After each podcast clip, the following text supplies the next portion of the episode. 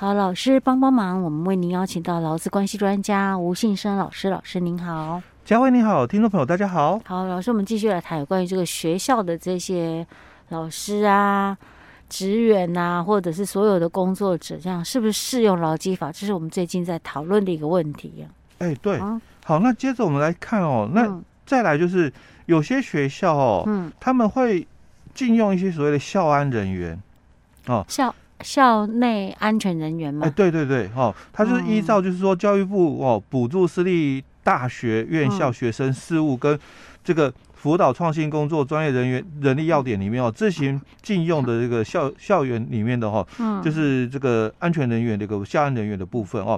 好，那基本上它当然是属于就是说编制外的一个部分啊，编制外的这个校安人员的部分哦。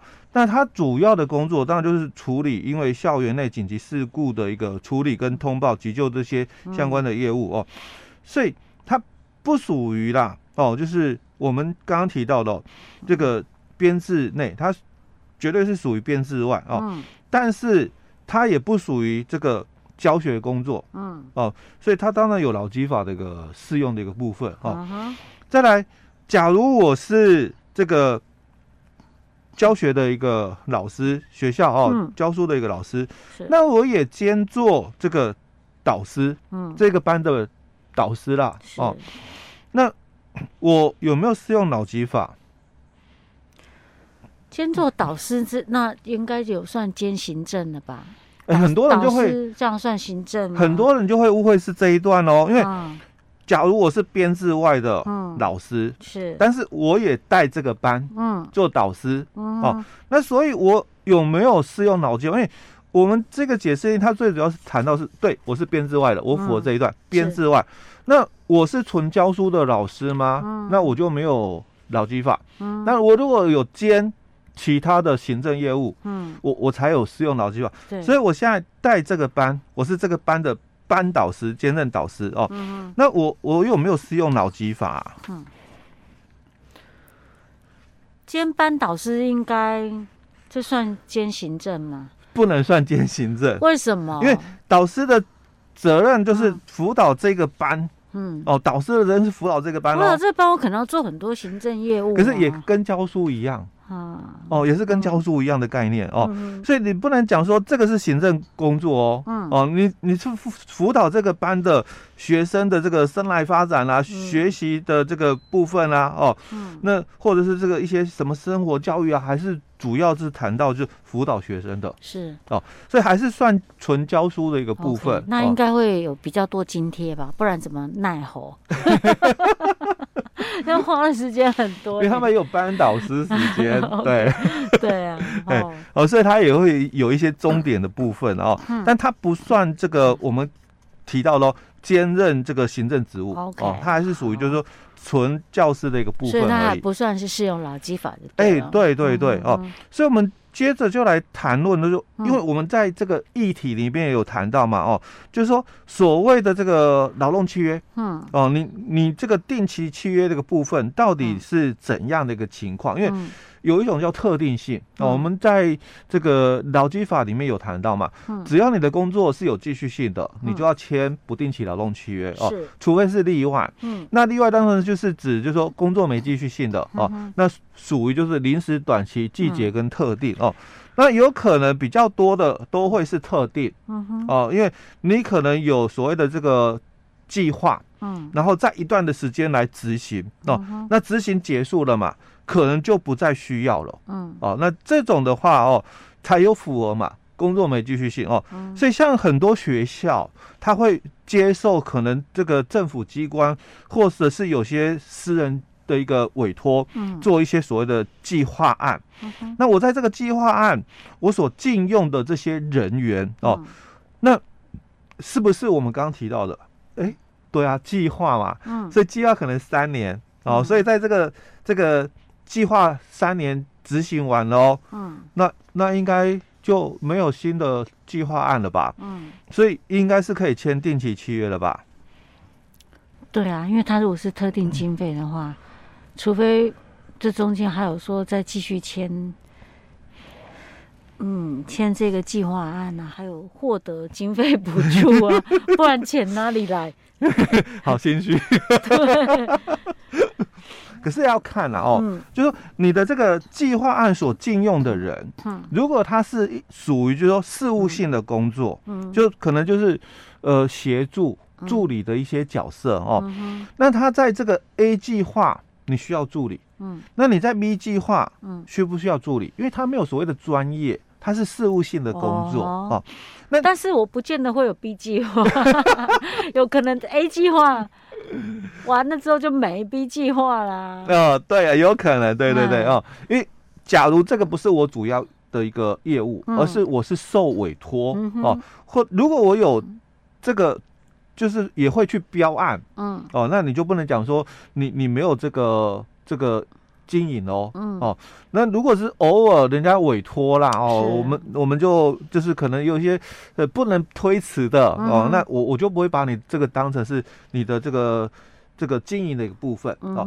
那但是如果说假设我今天都是一直都会是去争取一些什么计划，只是没争取到不一样哦，哦没争取到那是你的问题了是。哦。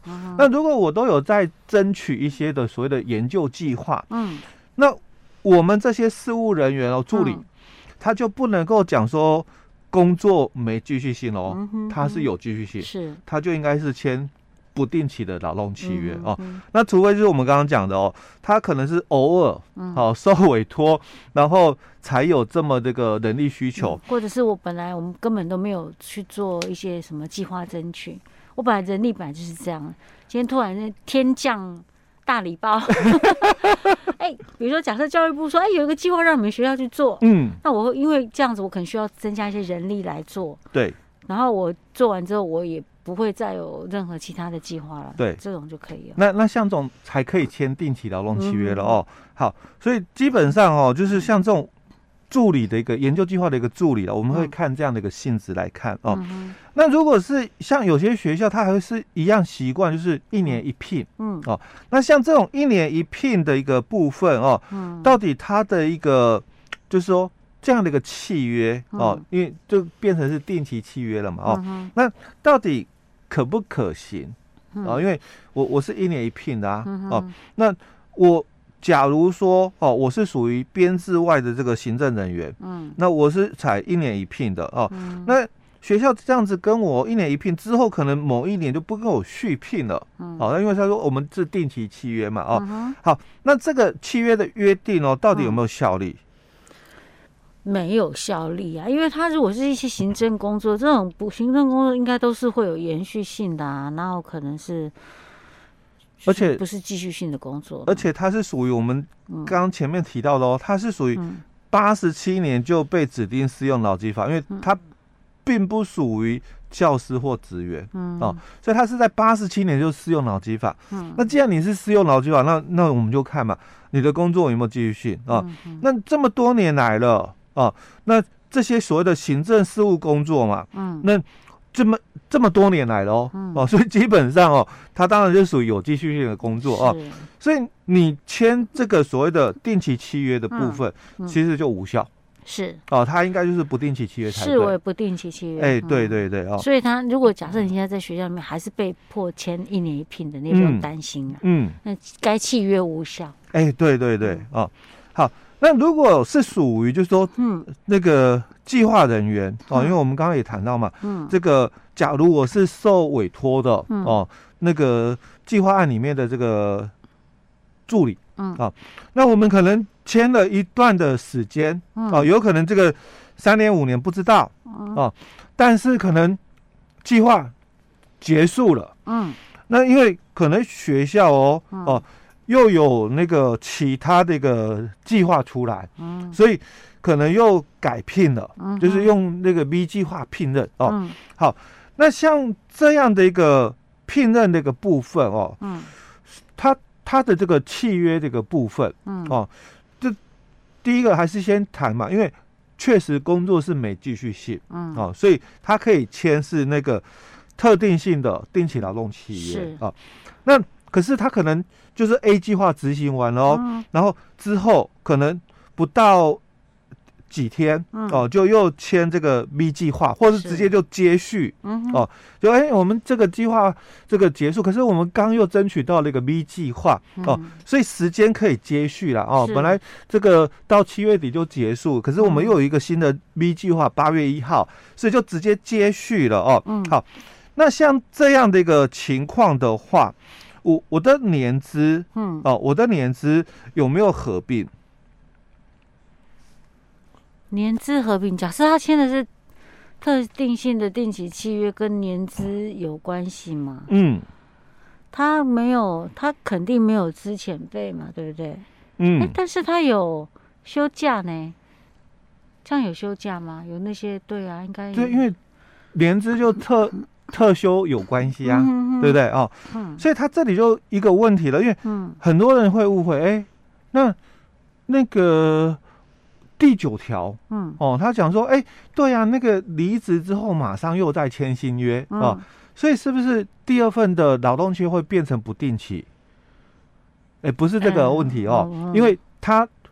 第二份的劳动契约会变成不定期，那是指临时跟短期，嗯哼，哦，才会有这个困扰哦。嗯、那因为我们这个是特定性，特定性契约，所以没有这个问题，哎，没有这个问题，所以他不第二份契约再签，嗯、就算无缝接轨，也不会变成不定期契约。对，他还是定期的特定性劳动契约没有问题的哦。哦，但是。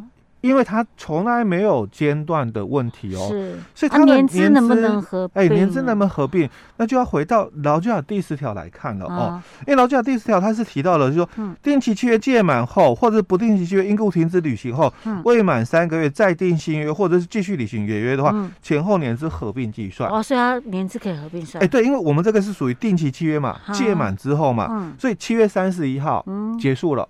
在八月一号哦，马上又签签了一个新的 B 计划的，是哦，定期契约。三个月，哎，再订新约嘛，哦，所以当然前后年资合并计算，可是虽然年资合并哦，嗯，但是 B 计划如果比如说执行了三年就一样嘛，结束了，嗯，那有没有资遣费？没有啊，因为它还是属于定期契约。哎，对，它还是属于定期契约的。它只是说在这里年资被合并，所以它的特休嘛，嗯，哦，比如说我前面已经三年了 A 计划，那 B 计划再接续，八月一号再接续嘛，那那就是四年喽。哦，所以我的特休就继续，哦，就继续，哎。OK，就观念还算正确。哎，对。OK，好，老师，那我们今天先讲到这儿了。嗯。